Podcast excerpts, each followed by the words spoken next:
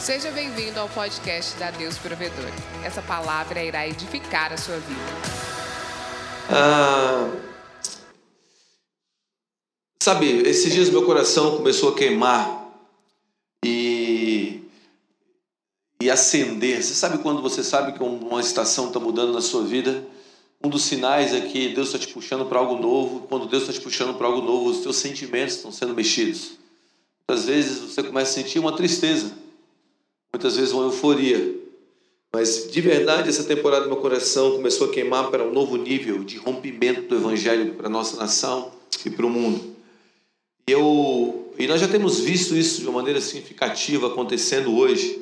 A gente sabe que o Brasil, todas as palavras que têm sendo liberadas no Brasil desde as décadas, desde as décadas de 70, 80, têm vindo agora à superfície. Nós vemos isso claramente nos últimos anos com o avanço da igreja brasileira. Hoje Deus atraiu os olhos do mundo para o Brasil.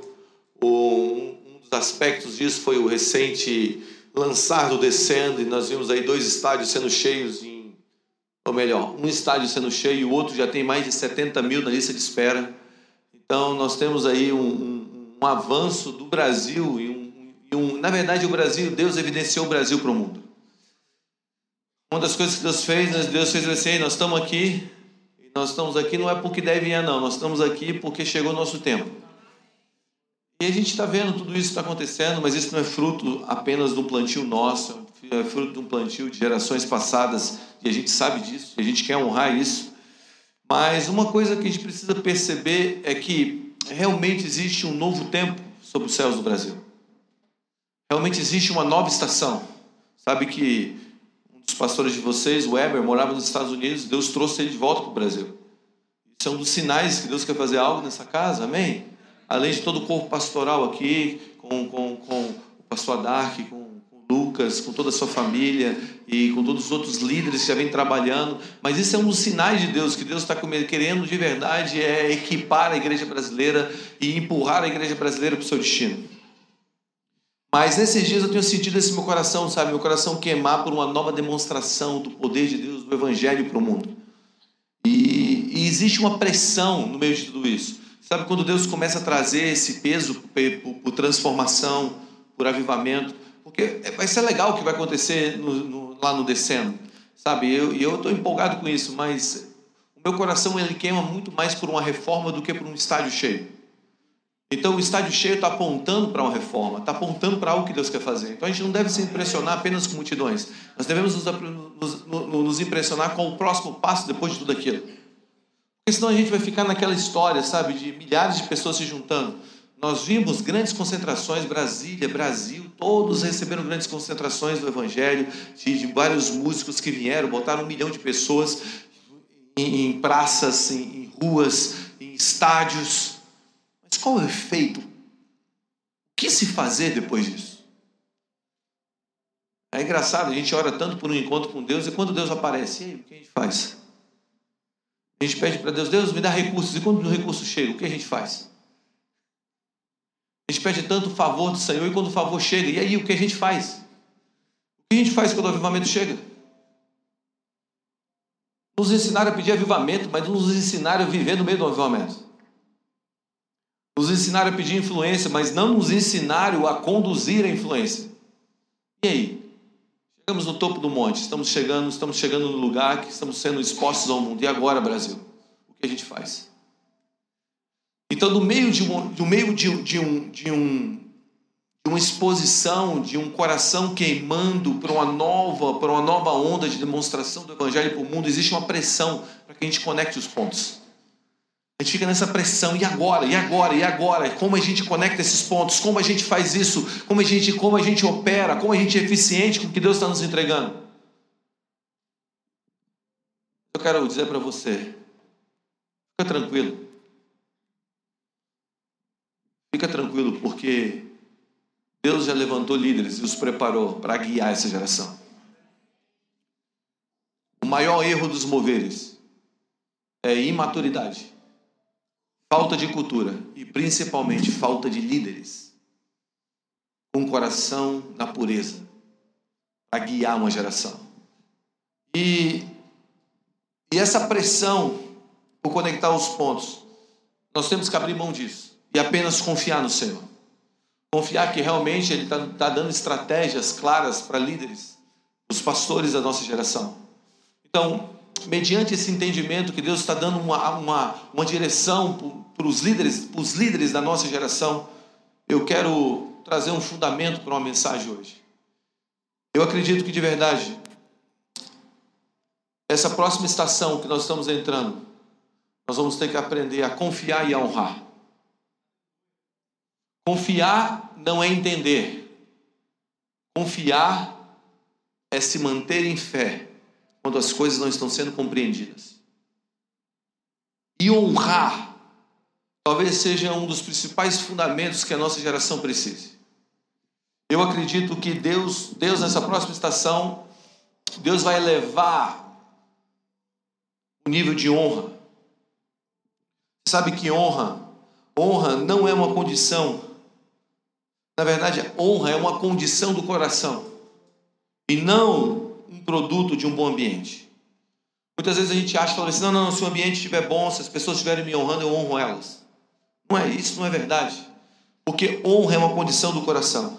Sabe, sempre que tratamos pessoas com honra, mesmo quando elas se recusam a nos honrar, estamos demonstrando que existe um padrão dentro de nós, que não é determinado pelas pessoas que estão ao nosso redor. Sempre quando nós tratamos pessoas com honra, independente se elas estão nos honrando, isso, isso mostra que existe um padrão, um padrão dentro do nosso coração, um padrão dentro de nós, que independe do fruto do meio. Significa? Significa que Deus, quando, quando, quando está derramando algo sobre você, na verdade Ele está fazendo algo dentro de você. Muitas vezes a gente pensa que é sobre, mas na verdade é dentro. Porque mais forte do que está acontecendo no teu mundo exterior é aquilo que Deus está fazendo dentro de você. Porque muitas vezes as coisas fora de você estão tão bagunçadas, estão tão sem conexão, os pontos estão tão soltos, e você está dizendo assim, cara, o que está acontecendo?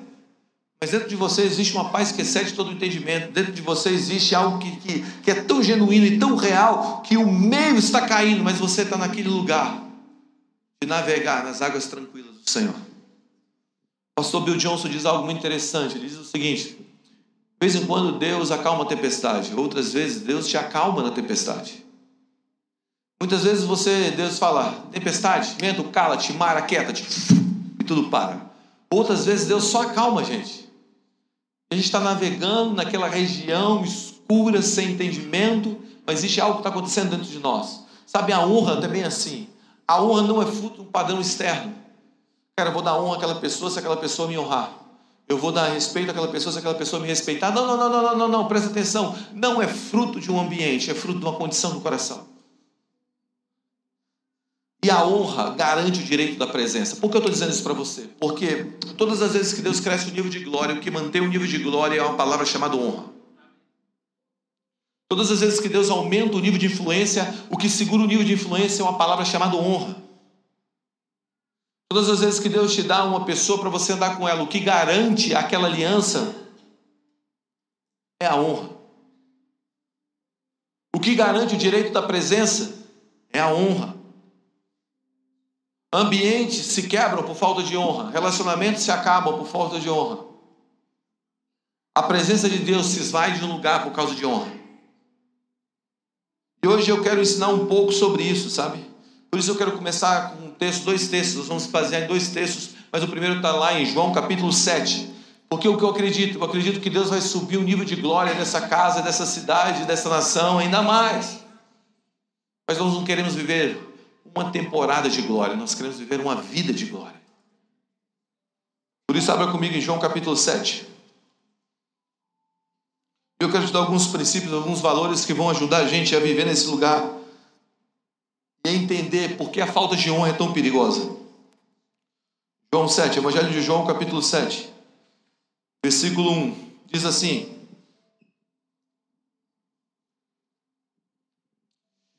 Passando essas coisas, Jesus andava pela Galiléia, porque não desejava percorrer Judéia, visto que os judeus procuravam matá-lo naquele lugar. Ora, a festa dos judeus, chamada festa dos tabernáculos, estava próxima. Dirigiu-se, pois, a, a ele os seus irmãos e dizendo: Deixa este lugar e vai para a Judéia. para que tenha, para que também os seus discípulos vejam as obras que fazes. Porque ninguém há que procure ser reconhecido em público e contudo realize seus feitos em oculto. Se faz essas coisas, manifesta, manifesta elas ao mundo. Versículo 5. Pois nem mesmo os seus irmãos, diga, nem mesmo os seus irmãos, criam nele. Disse-lhe, pois, Jesus: Meu tempo ainda não, é, não chegou, mas o vosso sempre está presente. Olha para mim. É engraçado esse texto, porque esse texto começa com o quê? Começa com Jesus dizendo, eu não vou nesse. Não, ele, ele, Jesus, o texto começa dizendo que, que a Judéia, na região da Judéia, os caras odiavam Jesus, eles procuravam matar Jesus na região dos Judéia. E agora os irmãos de Jesus estavam andando com Jesus. E os irmãos de Jesus começam agora a ser sarcásticos com ele. Sabe, começa a zoar Jesus. Os irmãos de Jesus, não sei se você sabe, mas Jesus tinha irmãos, ok? Maria não teve só Jesus, Maria teve outros filhos. Então, os irmãos de Jesus que cresceram com Jesus até os seus 30 anos, porque o ministério público de Jesus começou com 30 anos. Então, até 30 anos, você não vê a Bíblia relatar nenhum feito milagroso de Jesus, ok? Você é o único texto que você vê com os 12 anos, quando ele está fazendo ali o seu, talvez o seu bar mitzvah, ele está ali no templo ali, você vê Jesus dando uma aula depois de, de, de sabedoria, e os pais esquecem ele no templo. Mas daqueles 12 até os 30, você não ouve falar nada de Jesus. Ok? E, e agora Jesus começa, está começando o seu ministério, ele está começando o seu ministério, está ali uma perseguição já acontecendo na Judéia, os judeus lá queriam matar Jesus. E agora os discípulos de Jesus, ou melhor, os irmãos de Jesus dizem assim para ele: Você não quer ter um ministério público? Você não está se achando cara? Faz o seguinte: sobe, vai até lá fazer seu ministério público. Mas a Bíblia fala que eles falavam isso Olha o que a Bíblia diz aqui. Porque eles não reconheciam Jesus como a sua real missão como filho de Deus. O que eu quero propor para você é o seguinte: que talvez familiaridade seja o principal inimigo da honra. Muitas vezes a gente convive tanto com o ambiente glorioso, a gente convive tanto com pessoas que são ungidas, a gente está vendo tanta coisa gloriosa acontecendo e de repente a gente começa a fazer aquele negócio se tornar algo familiar. Os, os, irmãos de Jesus cresceram com Jesus e tinham Jesus como alguém familiar, mas ali não era mais o Jesus, o filho ali do, do de, de, José, filho de Maria, ali era o filho de Deus começando o seu ministério. Só que a familiaridade, ela é o inimigo da honra. Sabe qual é o nosso problema hoje como nação brasileira, cara? Muitas vezes porque nós temos tanta presença de Deus, nós estamos sendo tão fartos de, de, de, de glória, que a alma farta, segundo Provérbios, pisa favos de mel. Muitas vezes nós estamos fazendo, nós estamos nos tornando tão familiares com o que Deus está fazendo que nós estamos perdendo o peso da presença de Deus, o reconhecimento de que Deus está naquele lugar. Se você observar, até como eu disse, até 30 anos Jesus não começou o seu ministério público. Então os irmãos de Jesus cresceram com ele, viram ele ali brincar de, de, de, de carrinho, jogar bola. Sabe, eles estavam acostumados com a vida do menino, do adolescente, do jovem Jesus. E a familiaridade começou a roubar e a tocar diretamente na honra que eles deveriam dar para aquele homem. Então é possível você viver perto e permanecer longe por causa da familiaridade. É possível você estar perto de algo glorioso e ainda assim manter-se longe daquilo. É possível você estar diante da presença de Deus e não reconhecê-la. É possível você estar numa igreja que está vivendo uma presença manifesta do Senhor e ainda assim não o reconhecer. É possível você ver, é possível você estar diante da arca e ainda assim não considerar aquilo como algo sagrado e glorioso, porque a familiaridade é o inimigo da honra. E eu acredito que isso tenha custado o avanço da igreja por séculos. Por tempos e tempos, nós temos perdido o que Deus tem para nós, porque nós estamos fazendo aquilo que não deveria ser familiar, algo familiar.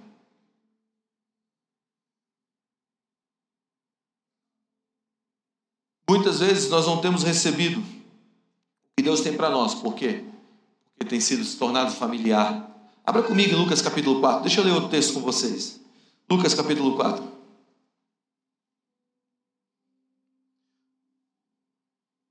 Versículo 16.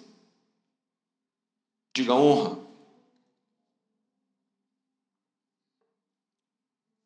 Diz assim: Indo Jesus para Nazaré, onde fora, diga, criado. Entrou num sábado na sinagoga, segundo o seu costume. Levantou-se para ler. Então lhe deram o livro do profeta Isaías, e abrindo o livro, achou o lugar onde está escrito: O Espírito do Senhor está sobre mim, porque ele me ungiu para evangelizar os pobres. Enviou-me para proclamar a libertação aos cativos, restaurar a vista aos cegos, para pôr em liberdade os oprimidos e apregoar o ano aceitável do Senhor. Versículo 20. Tendo fechado o livro, devolveu o assistente, sentou-se. E todos na sinagoga tinham os olhos fixos nele. Diga todos. Algo estava acontecendo, cara.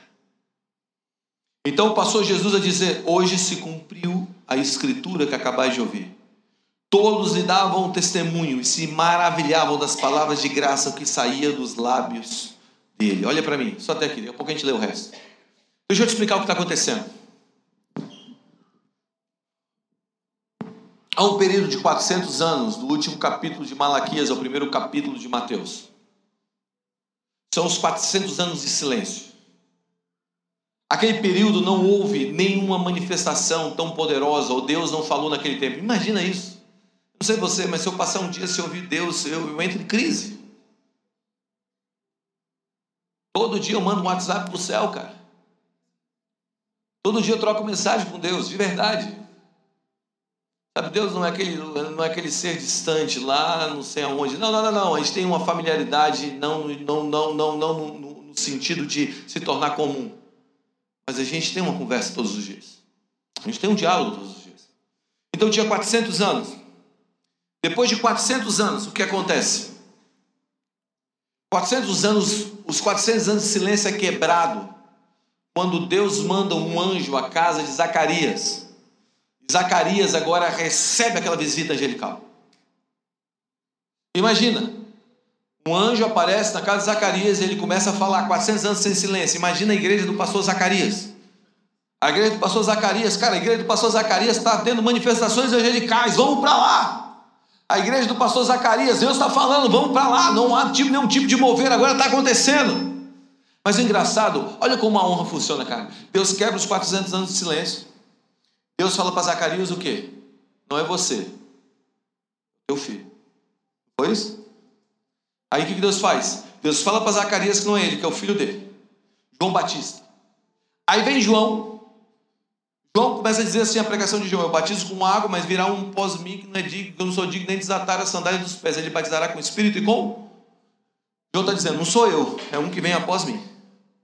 Aí vem Jesus e fala: aquele, Os meus discípulos farão obras então você vê, você vê o processo da honra, uma geração empurrando o outro, uma geração empurrando o outro, uma geração profetizando o outro, uma geração declarando sobre outra. Mas olha o que acontece, quando Jesus vem, ele entra na sinagoga, cara, e tinha 400 anos que não rolava nada naquele lugar.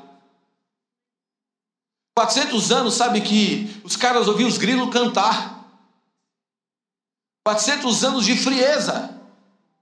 Dez gerações Dez gerações sem a presença de Deus. De repente, um homem aparece, pega o livro e ele começa a ler. O Espírito do Senhor está sobre mim. A atmosfera começa a mudar. Pensa nisso, cara. A atmosfera começa a se transformar. Ei, tá rolando uma parada aqui. Está sentindo a vibe? Olha a brisa. Está mudando as coisas.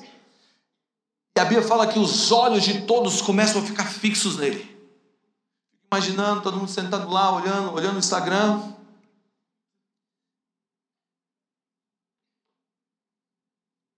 Alguma coisa aqui. Eu imagino todo mundo fechando, fechando os aparelhos celulares, dizendo, cara, tá rolando alguma coisa aqui. Deus está fazendo alguma coisa aqui. Você está sentindo isso? Sentiu isso? E a Bíblia fala que todo mundo começou a se maravilhar. Sabe, o culto começou a ficar pentecostal, cara. Eu não vou deixar, não vou falar o que deixou de ser, mas vou falar o que começou a se virar. Virou, começou a ficar pentecostal, cara. E a galera começou a falar, yes, preach man. E estava todo mundo falando, vai Jesus, vai, vai. E o ambiente se enchendo de glória, se enchendo de glória. E a Bíblia fala o seguinte no versículo 22: Todos e davam testemunho e se maravilhavam das palavras de graça que saíam da sua boca. Você está aí? Aí alguém levantou e disse assim: Não é esse o filho do carpinteiro? Ué, ué, ué, ué, ué. Alguém levanta no meio de uma reunião de avivamento e fala: Ei, você não é filho de José lá do carpinteiro? Depois de 10 anos, cara. Presta atenção. A familiaridade para o mover.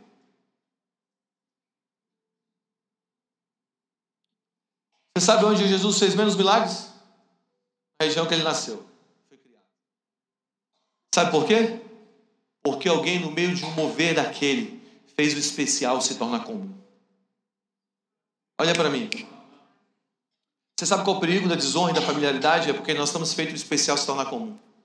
Sabe, você orou por um casamento, Deus te deu um casamento, agora o teu casamento está se tornando comum, o especial está fazendo virando comum. Você orou por uma igreja ungida, você veio para uma igreja ungida, mas você fez agora o especial se tornar comum, cara. Você, você, você, você orou por, por reuniões onde a adoração subiu aos céus e de repente você vem para esse lugar e você fala, caraca, acontecendo aqui algo genuíno de Deus, e de repente ah, você vai passando uma semana, duas semanas, três meses, um ano, um ano e meio, e aquele cara que entrou cheio do fogo de Deus, cheio da paixão por Jesus, que reconhecia a presença de Deus, não reconhece mais, você faz o especial se tornar comum.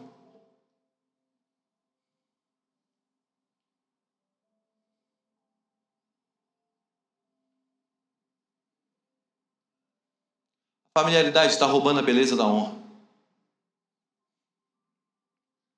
Com isso, esvaziando a alegria dos lugares, esvaziando a alegria dos ambientes, esvaziando a alegria dos relacionamentos, esvaziando a alegria das famílias. E o pior, roubando, roubando a glória que deveria crescer e crescer, porque Deus nos chamou para andar de glória em glória.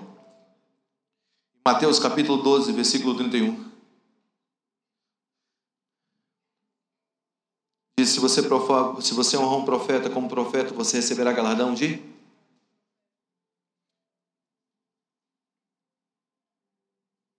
Versículo 24 desse mesmo texto que nós lemos, de, de, de Lucas 4, Jesus afirma o seguinte: Em verdade vos digo, mas o profeta não tem honra na sua própria. A honra nos dá acesso ao eterno, mas a familiaridade transforma o eterno em terreno. Sabe qual é o nosso problema? Nós temos feito as coisas eternas se tornarem terrenas. Porque nosso coração não está baseado na honra.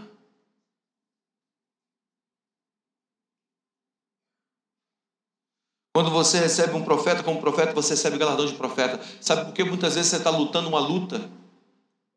Você não precisaria lutar, apenas reconhecer alguém que já lutou aquela luta e já venceu e recebeu o galardão daquilo.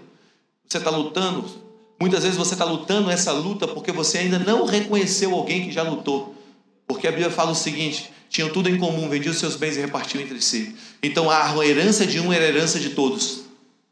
Quando você não honra uma pessoa que já fez uma caminhada, quer dizer que você vai precisar fazer aquela caminhada. Mas quando você honra uma pessoa que já fez uma caminhada, você recebe o galardão daquilo e você pode estreitar, ou melhor, diminuir caminhos. Diga reconhecimento. É honra. Diga reconhecer. É honra. Se você não reconhece, você não vive em honra. Honra não é bajulação, é celebrar quem as pessoas são. Isso atrai o favor que está sobre elas para você.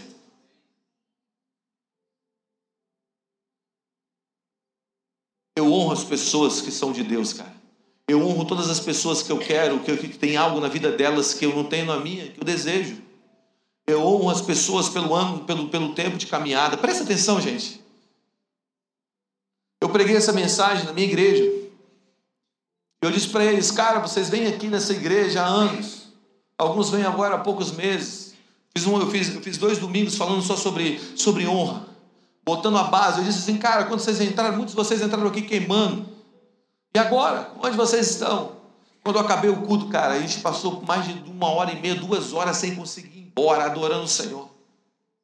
Os caras entenderam, mano, eu estou vivendo algo Eu não estou reconhecendo algo que eu estou vivendo. Sabe por que você está dizendo bem assim, cara, eu não amo tanto mais minha esposa? É porque você parou de vê-la como Deus vê. Você parou de honrá-la como você deveria. Sabe, nós choramos por anos, nós declaramos por anos, mas nada acontece até que você honre o Espírito de Deus. Você pode chorar, cara, você pode, você pode chorar, você pode declarar, declarar, declarar, mas quando você começa a honrar, você começa a ver um, algo progressivo acontecer. Mas Hugo, o que eu devo honrar? O que eu honro? Existe tanta coisa que não é boa, presta atenção, toda a igreja, todos os lugares, existem coisas que não estão no prumo, cara. E não é porque os líderes não querem,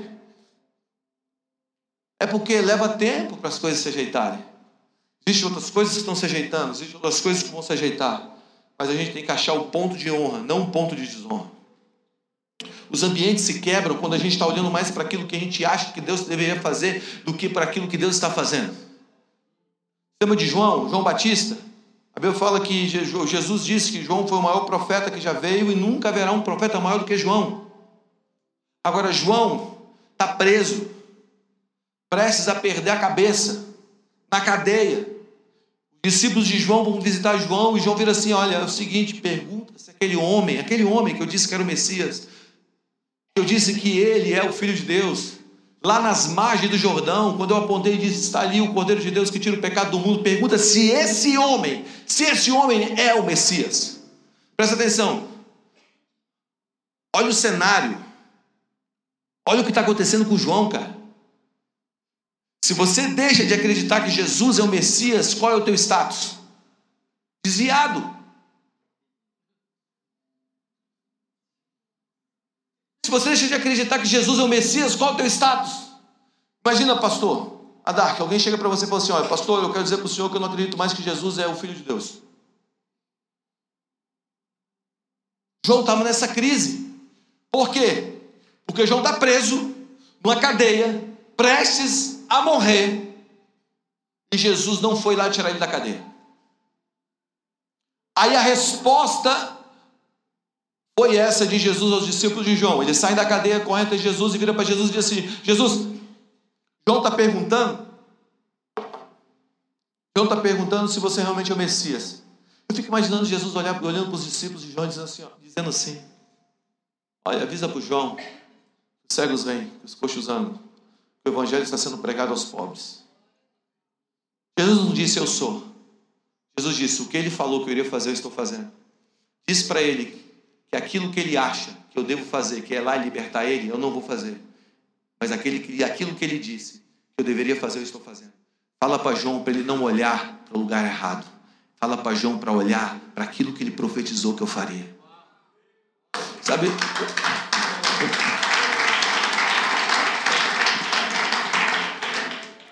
Muitas vezes a gente está perdendo a fé, sabe por quê? Porque de 90, de 100, você acerta 90, mas você erra 10. A gente olha para os 10 errados. E a gente não consegue honrar os 90. Eu quero inverter isso. Muitas vezes a gente está olhando para os 90 errados, não está olhando para os 10 certos. E a fé no pequeno grão de mostarda pode mover a grande montanha. Se você botar a tua honra aonde Deus quer que você coloque, naquilo que Ele está fazendo, você vai ver montanhas sendo movidas, impossibilidades se movendo.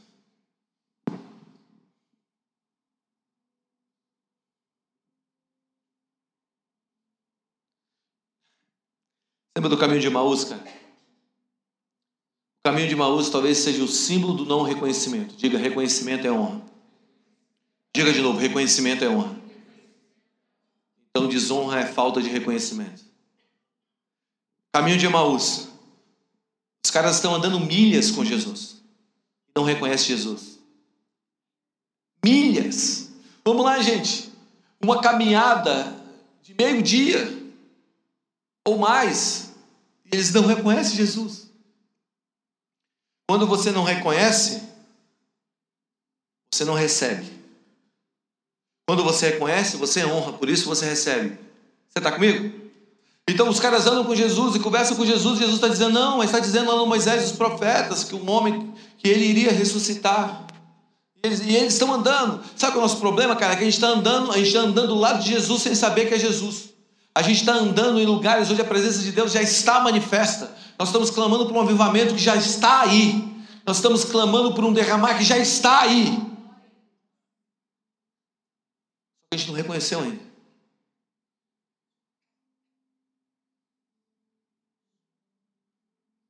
É a famosa história de Spurgeon, que diz que uma membra, uma discípula dele, da igreja dele, adoeceu e estava prestes a morrer. Ele foi visitar ela, chegou na casa dela. Ela sempre trabalhou para uma família muito rica. E ele chega na casa dela, o patrão dela tinha morrido. E, ela então começou a não ter condições mais de cuidar da saúde dela. Ela foi piorando, piorando, e chegou na casa dela e tinha, e tinha ela estava deitada na cama, num quartinho, uma cama assim, tinha vários quadros na parede. Ele entra, começa a conversar com ela, e ele olha para a parede, tem um quadro na parede, ele começa a ler aquele quadro, e ela vira para ela e fala: aí, sabe o que está escrito nesse quadro? Ele falou assim: a única coisa que eu sei é que eu gastei todo o meu dinheiro, mas essa enfermidade está no meu corpo, eu não tenho mais dinheiro. Mas deixa eu te falar o que está escrito nesse quadro. Você trabalhou para quem? Para fulano de tal. Pois é, esse quadro, quem te deu ele? Foi, foi meu patrão, meu ex-patrão. Pois é, esse quadro que está na parede é o testamento do teu patrão. Ele está deixando toda a casa para você, tudo para você. Estava na parede. Quando você não reconhece, você não vive.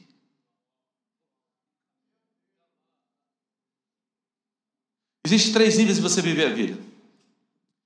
Três. Três maneiras de você viver a vida.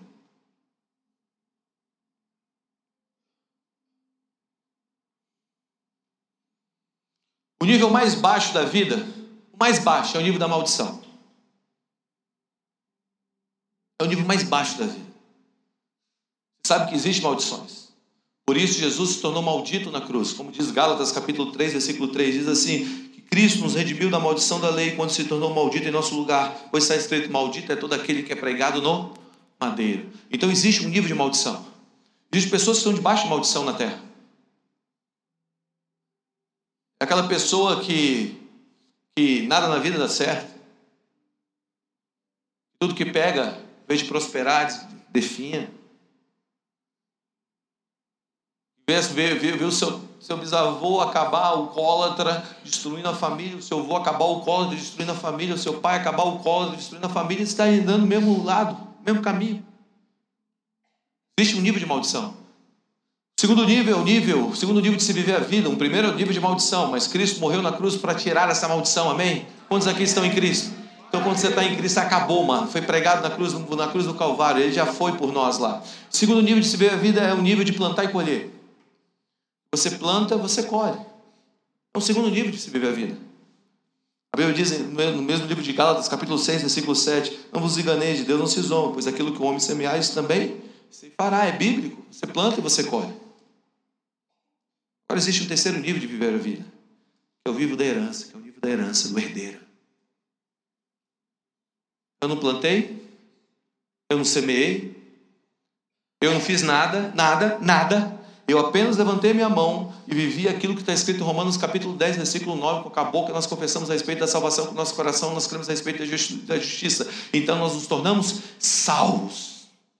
Só que a salvação na nossa língua significa salvos do inferno. Mas no original não é isso. É o famoso sozo, que está muito mais ligado com herdeiros. Olha o que diz Romanos capítulo 8, versículo 17. Se somos filhos, quantos aqui são filhos? Então também somos herdeiros, herdeiros de Deus e co-herdeiros em Cristo Jesus. Se realmente participamos dos seus sofrimentos, participaremos dos seus sofrimentos para também participarmos da sua glória. Olha o que diz Gálatas capítulo 3, versículo 29.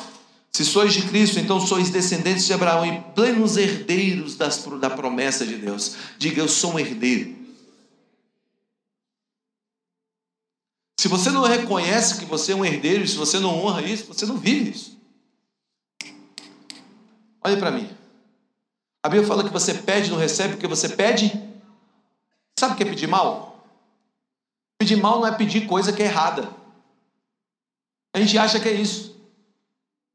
Mas presta atenção: se você é um filho de Deus, se você ama Jesus, você vai ficar pedindo coisa errada? Não.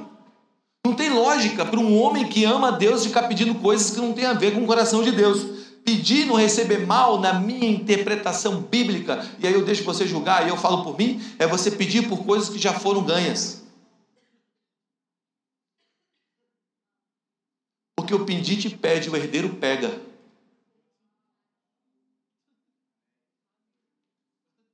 Você está pedindo por coisas que já são suas. Deus, eu quero isso. Deus está falando, tá bom, você está querendo isso, mas é seu. Você está dizendo, Deus, por favor, me dá, me dá, me dá uma vida próspera. Você está pedindo uma vida próspera que já foi lhe dada. A nossa mentalidade é uma mentalidade de homens que plantam e colhem. Tem uma mentalidade de herdeiros. Honre o que Cristo fez na cruz do Calvário. Um filho. Vamos lá, enche a boca, eu sou um filho de Deus. Fala, pode falar, eu sou um filho de Deus.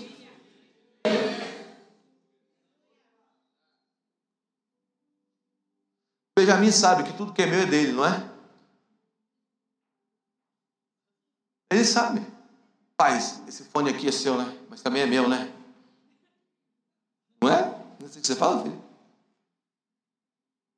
Meu filho, meu filho ele, ele entende que ele é um herdeiro. Você está aí?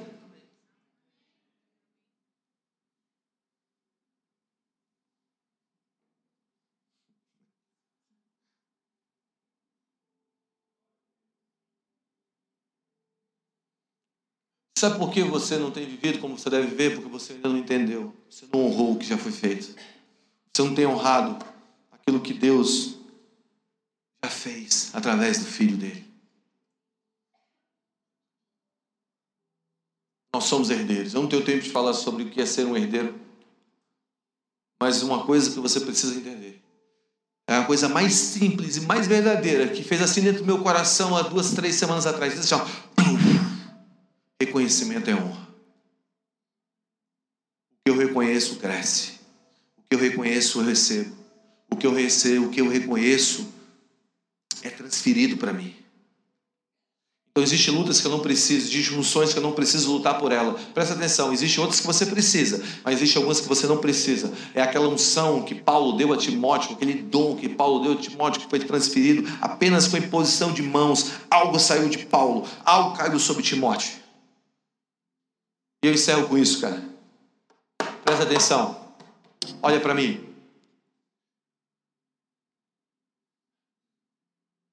Nós vamos mudar essa nação. Talvez você, você não está entendendo isso, mas nós vamos mudar essa nação. O Brasil, daqui a 10 anos, é outro Brasil. A nação brasileira, a nação brasileira vai receber um up do Espírito Santo, já começou, vai botar o Brasil em outro lugar. É, é outra, é outra estação para o Brasil. Nós vamos pensar cidades, reconstruir cidades. Quando a gente impulsionar a próxima geração. Quando a gente honrar as gerações que estão trabalhando juntas, impulsionar a próxima, isso vai se tornar errado, é, é, isso vai se tornar real se nós fizermos isso. Eu não estou fazendo uma igreja para a minha geração. Estou uma igreja para meus filhos, os filhos dos meus filhos. Essa é a nação que nós vamos construir para os filhos dos nossos filhos. Como isso é possível? Quando nós honramos o design da próxima geração. Eu vou encerrar com isso porque eu não tenho tempo para falar sobre isso, mas existe um encaixe. É tipo uma engrenagem, um encaixe geracional, ok? Mas muitas vezes como uma geração operou não significa que ela vai operar da mesma maneira no futuro. Então presta atenção, como você tem operado o evangelho, o evangelho é o mesmo, ok? Mas a forma de se fazer ela muda. Ok? Você está comigo? Então, como, como os meus pais viveram não significa que será como eu vivei, como eu, como eu estou vivendo. Mas os valores continuam os mesmos. Como meus pais fizeram igreja não significa, não significa que vai ser o mesmo modo de como eu faço igreja. Mas o coração é o mesmo. A visão para onde nós estamos indo é a mesma. O coração está ligado, mas o formato é outro. Saber honrar quem construiu, quem está construindo e impulsionar quem virá é o segredo para algo novo, para ver a transformação do Brasil. Sabe que o reinado de Davi foi um reinado, reinado que ele estruturou tudo pela força do braço, pela espada. O Senhor estava com ele, fortalecendo o braço dele. Davi pegou numa espada. A Bíblia fala que os velantes de Davi muitas vezes lutavam de manhã até a noite, sem a espada cair da mão. Se isso não é sobrenatural, me fala o que é, cara. A Bíblia fala que até o crepúsculo da tarde, do crepúsculo da manhã até o crepúsculo da tarde, eles feriram os filisteus. A espada colada na mão. Imagina, sangue no rosto. Sangue, sangue, sangue. Cabeças rolando. Foi o reinado de Davi. Eu fico imaginando Davi, sabe? Derrubando Golias. Você sabe que a Bíblia fala que Davi, Golias morreu duas vezes. Já viu isso? Está escrito, leia o texto. Ele derruba da, Golias, cai morto. Depois ele mata Golias de novo. Sabe por quê? Porque uma foi a vitória pessoal e outra a vitória nacional.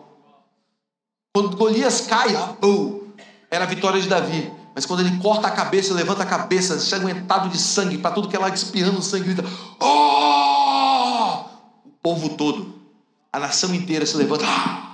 com ele. Essa, aquela imagem de Davi pisando no, pisando no, no tórax de Golias, com a cabeça na mão, assim, levantando assim ou assim. Aquela imagem era a imagem do reinado de Davi. Ia ser daquele jeito, pela espada, filisteus expulsando, era, era a história do reinado de Davi. Mas um dia, um dia, ele foi construir o templo e Deus disse para ele: Não vai, vai ser teu filho. Sabe que Davi foi um um ótimo guerreiro, um excelente adorador, mas um péssimo pai, né? E agora Deus falou: você vai construir com teu filho. O que Deus estava fazendo? Davi, você vai ter que honrar o teu filho. Agora você vai ter que aprender a trabalhar com o teu filho. Deus empurra Davi para a área mais escura da vida dele a área de paternidade. E agora ele começa a trabalhar com o filho dele. E eu vou encerrar com isso, tá? Provérbios capítulo 4. Abra comigo Provérbios 4. Vou te, vou, vou, vou, vou te ensinar um negócio que você nunca mais deve esquecer.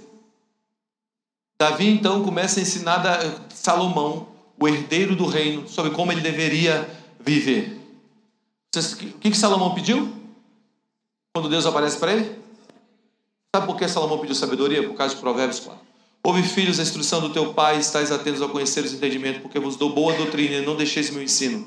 Quando eu era filho, eu, Salomão, em companhia do meu pai, Davi, quem é o pai dele? E termo único diante da minha mãe, Betseba. Então ele me ensinava e me dizia: Retenha o teu coração as minhas palavras, guarda os meus mandamentos e vive. Adquire sabedoria. Adquire o entendimento e não te esqueça das palavras da minha boca, nem delas te aparte. Não desampares a sabedoria, e ela te guardará. Ama e ela te protegerá. O princípio da sabedoria é adquire sabedoria. Sim, com tudo que você possui, adquire entendimento. Estima e ela te exaltará e será e, e, e, se abraçares, ela te honrará, dará à tua cabeça um diadema de graça e uma coroa de glória. Ô filho meu, aceita as minhas palavras e te multiplicarão os anos da tua vida. No caminho da sabedoria te ensinei e pelas veredas da retidão te fiz andar. Então o que ele está dizendo, quando eu era pequeno, meu pai estava comigo e falava: Filho, se tem uma coisa que você deve gastar a tua vida, não é com espada, não é com as guerras. Isso seu pai já fez. Gasta com sabedoria. Quando Deus visita Salomão, o que Salomão pede? Por quê?